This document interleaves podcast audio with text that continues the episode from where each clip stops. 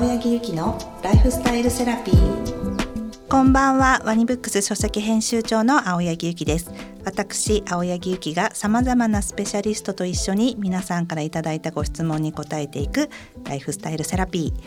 今回のゲストはサラリーマンのながら資産運用でファイヤーした個人投資家のすずめさんをお招きしました。すずめさんよろしくお願いします。よろしくお願いしますまず簡単に私からすずめさんのご紹介をさせていただきますとすずめさんは実用書の出版社で販売と編集を約8年されてその後大手人材紹介会社関連の社員から役員となり今年46歳という人生謳歌の中盤でファイヤー現在は学術団体職員として週4は正社員でありながらスーパーフレックスタイム制かつほぼリモートで働き趣味の生活を謳歌されているすずめさんです。よろしくお願いします。はいありがとうございます。よろしくお願いします。実は私とすずめさんは違う出版社同士で同じ著者のね編集をしてたで知り合ったんですよね。はいそうですねとってもありがたいご縁ですね。もうだからかれこれ何年ですか？二十年以上。えそんなに？はい。そうなんです。このねすずめさんっていうのは違う出版社同士で同じ著者の本を作るっていうところでなかなかそこでもねそういうことで知り合うことってないんですけどね。そうですねないしここまで深く付き合って長く付き合うこともないんじゃないかと。っていうところでもね性格とかも全然違くって 本当にすずめさんはもともとねしっかりしてて もう仕事もできてって感じなんですけど今回ね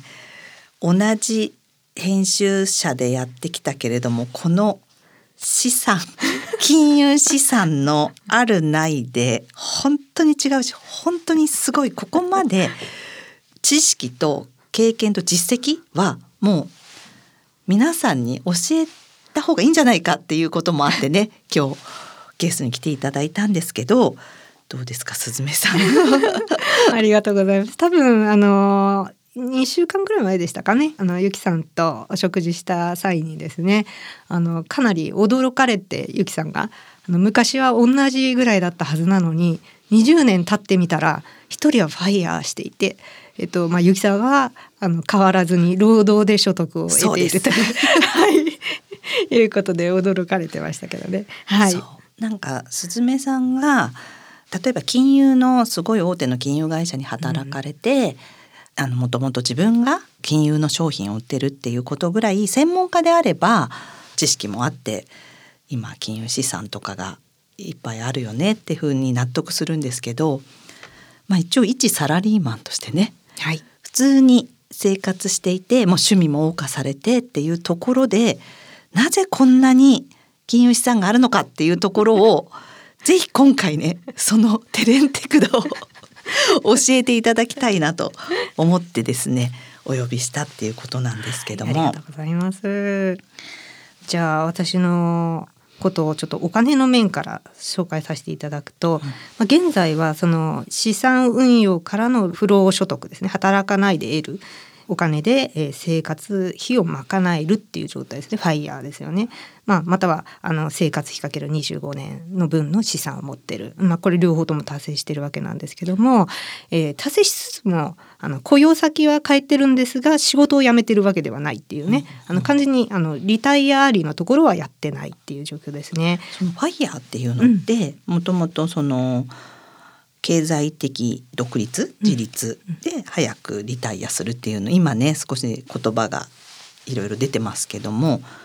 今すずめさんはもうファイヤーである条件を一応満たしてるっていうことなんですよね。はい、ですが早期リタイアっていうのはしてもしなくてもいいっていうところがまあポイントで私の場合はその今やってる仕事の内容っていうのはめちゃめちゃ大好きで、まあ、ある意味趣味なんですよね。で、まあ、雇用条件もですねもう本当に自由にしていただいてスーパーフレックスなのでもう辞める理由が全くないので辞めてない。ただいつでも辞められる状況にある。ここはちょっと大きな違いですよね、うん、いつでも辞められるっていうのはみんな基本的には給与をもらいたいから働いてるからそれがなくてもいいからっていう状況にあるってことですよね。それによってこう気分がかなりあの気楽になりますよね。うん、でただね私あの以前はその特に30になるまではですけどもうお金にめちゃめちゃ固い保守的な会社員だったんですね。でとにかく30歳までに1,000万貯めるためにですねあの初めの営業先に行くまで3時間かかるような実家にずっと暮らして、まあ、生活費を結構こう固く守ってですねで、まあ、目標金額を達成したところで、えー、まあ学生時代からの憧れだった今の仕事ですねその学術に関わる仕事っていうのを始めるために転職してでただですね転職して1,000万あってもですね、まあ、会社はまあ4年分ぐらいの生活費はできたから辞められるとか思う反面どんだけ貯蓄してもその結局自分が働けなくなっちゃったら、まあ、それ1,000万4年で終わりだということで不安が拭えなくてそれはもう常にそこはかとなくあったと。貯金というかがあっても確かに自分が働けなくなったらさあどうするんだっていう考えに至ったってことですよね。そうですね。あのあったから1,000万作ったからこそその考えに至ったわけですよ。1,000万作るまでは1,000万があれば大丈夫だっていうふうに思ってたんですけど、そうじゃなかった。次の不安が出てきたっていうことですね。うんうんでまあそんな時に実はゆきさんがですねあの配偶者が仕事を辞めなければならない本気で、まあ、辞めたい状況になったっていう時に、まあ、自分はね配偶者が暗い気持ちになったりとか好きなことを諦めたりとかそういうことになるんだったらもうやめてきていいよっていうふうに言ったんだっていうふうにね。ものすごい男らしくですね。男らしくって言っていいのか分かんないんですけどそういう調子で言ったのを聞いてちょっと涙しちゃったんですけどまあ自分がそういうふうに言えるだろうかっていうふうに立ち止まったんですよね。はい、その話実は今回初めて聞いたんですけどね。ね あの忘れてましたからね、うん、この忘れてました。え、うん、で、まあ自分のこの性格だと多分自分の年収が倍になったとしてもいくら貯めたとしてもすごい不安になるし、でこの性格を知ってる配偶者もじゃあ俺辞めたいんだよねっていうふうに言い出すのは多分躊躇する。で私も辞めたいんだよねっていうのを躊躇しちゃうと思って、まあ、ちょっと自由がないなっていうふうに思ったんですね。もう気持ちだけで言ってるから本当はでもこの今回のお金の話だと何のバックボーンもなく これ私が倒れちゃったらどうするのっていう感じだけれどもまあこの時はもう少し若かったので、まあ、そういう私が働くからみたいなことを言ったことにすずめさんがはっと自分の人生を振り返ったってことですよね、ね、自分なら言えるかなって、うん、それがこのきっかけになってるなんて私としてはすごいびっくりするのとえきっかけを作ったのにそちらはすごい厳しさがあって 私はえゼロ？っていうところがちょっとお笑いなんですけど、まあ、そんなきっかけがあったんですよね。そうですね、はい、はい、実は本当にこの打ち合わせで知ったのでびっくりしたんですけど。でまあねあの、はい、その時ちょうど昔読んだあの金持ち父さん貧乏父さんっていうその本のことですね、えー、超ベストセラーなんですけど、まあ、労働にお金を変えてあのいつも忙しそうに生きる貧乏父さんと資産が生み出すお金で楽々に自由に暮らしているお父さんっていう2人のお父さんの対比をねあの使ってそのお金に働いてもらうっていう考え方があるんだっていうねこれはいいと思ってもう早速証券会社に口座開設の資料を取り寄せたんですが、うん、まあ、その日に来るわけでもなく1週間とか経ってから来るとなんか忙しい中でよくわかんない言葉並んでて面倒くさいっていうのがまず立ちましたしで今の仕事にとどまっていればね、まあ、ある一定の年収は得られるわけだしってこう理由付けをして、まあ、数年間ほったらかしたんですよね。そのやろうとは思ったけど、うん、その時にすぐやっぱりパンパンとやったわけじゃないっていうのは。ないんですよ。でもそれあるあるですよね。あるあるです。やっぱりやろうかなと思ったけど実際すずめさんもそうだったと。はい、です。うん、で、まあ、数年間ほったらかしててで、まあ、ちょっとねかなり、えー、っと忙しい会社だったので、まあ、体調不良が発覚してもう今までみたいに夜中まで働くとかできないからこの仕事は好きなんだけどこの働き方は変えなきゃいけないなと。それで一旦もしあれだったら全部解除しちゃってもいいっていうふうに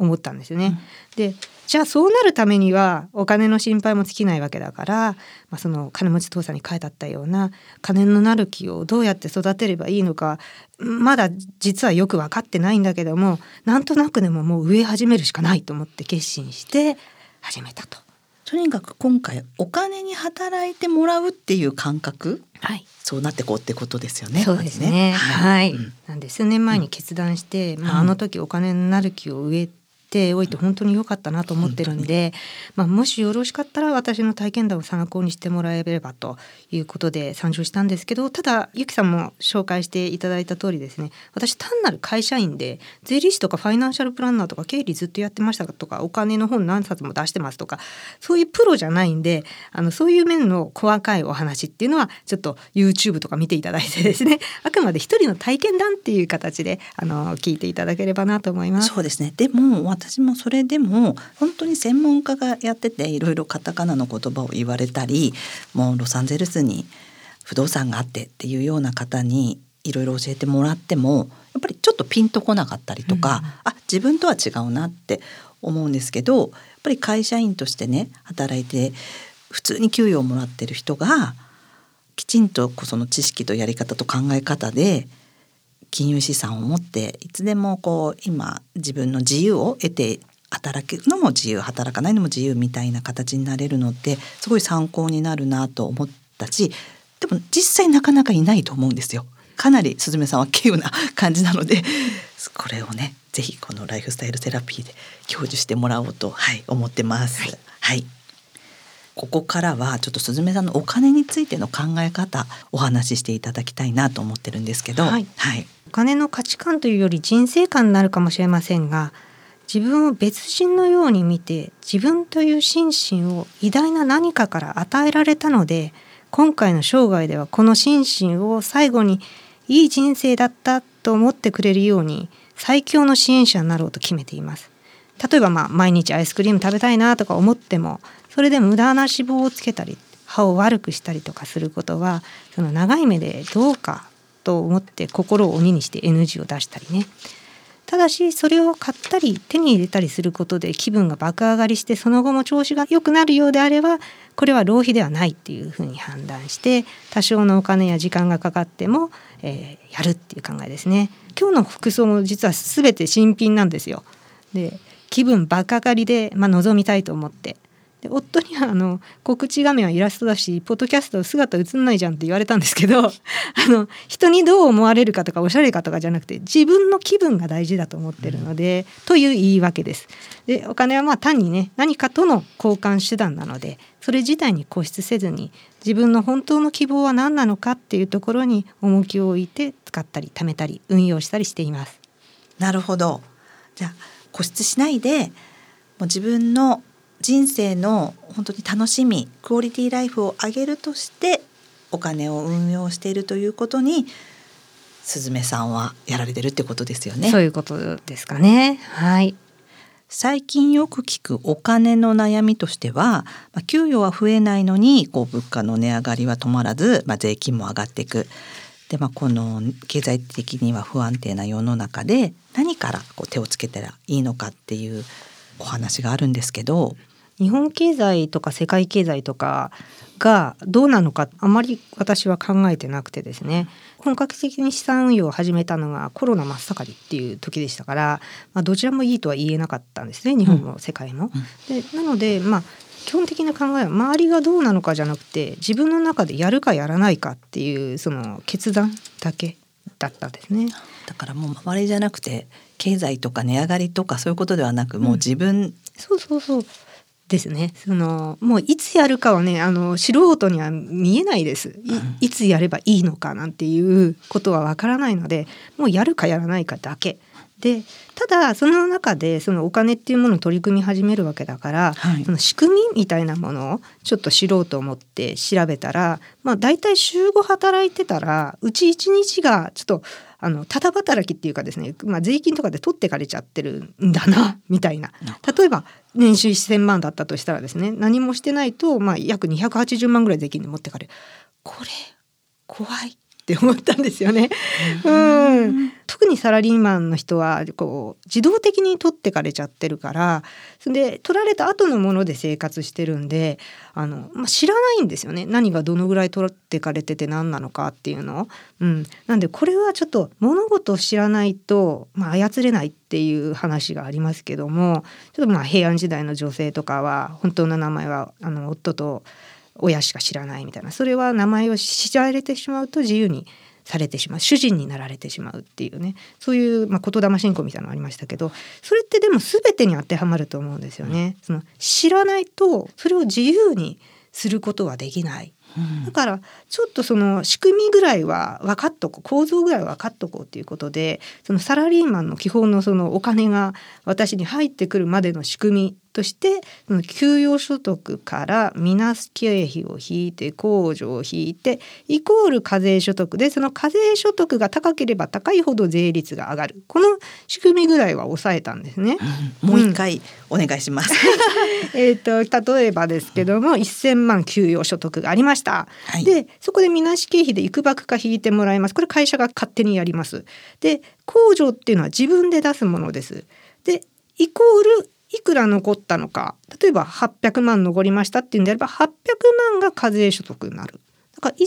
万に全部税金がかかってきてるわけじゃないっていうこの構造ですね。うん、ただサラリーマンはそのみなし控除というのを会社が勝手にやってるんで自分でその計上っていうのができないそしたら控除じゃないか。うん、で控除をその自分がきちっと自分がどれが使えるのかを分かってこれ知ってですよね。うん、で申請していけばその自分が何かを我慢するんじゃなくて勝手に取られてってるものを抑えるだけですから、うん。これはいいなと。確かに、あのすずめさんがねさっき打ち合わせでもその今こういう状況で節約しちゃう？どうしても、そうですね。そう、1円2円とかね、あの100円ぐらいのことをこまこまやって、でなんか気分が、まあ、毎日コーヒー飲むのが私の楽しみだったのにっていうところを削って、で控除の何十万っていうのを見逃すっていうのは。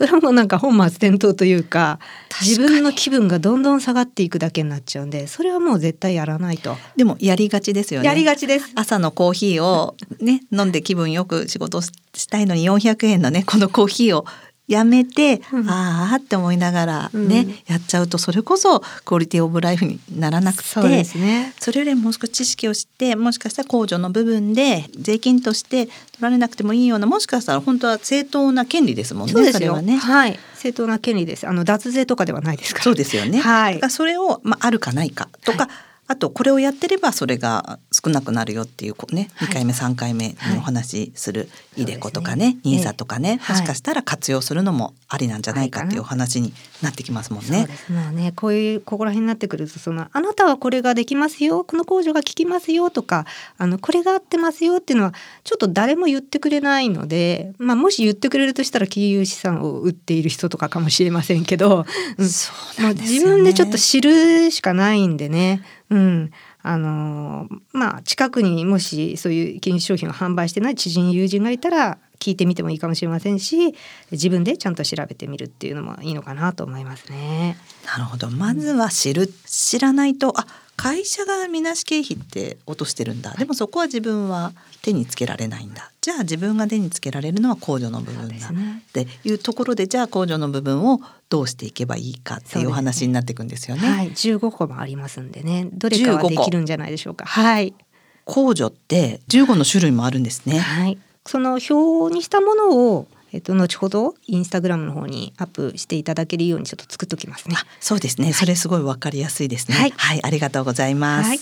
次回はすずめさんからえっとお金の支出を抑える控除についていろいろ詳しくお話聞いていきたいと思います。ここまでのお相手は青柳ゆきとすずめでした。すずめさんありがとうございました。ありがとうございました。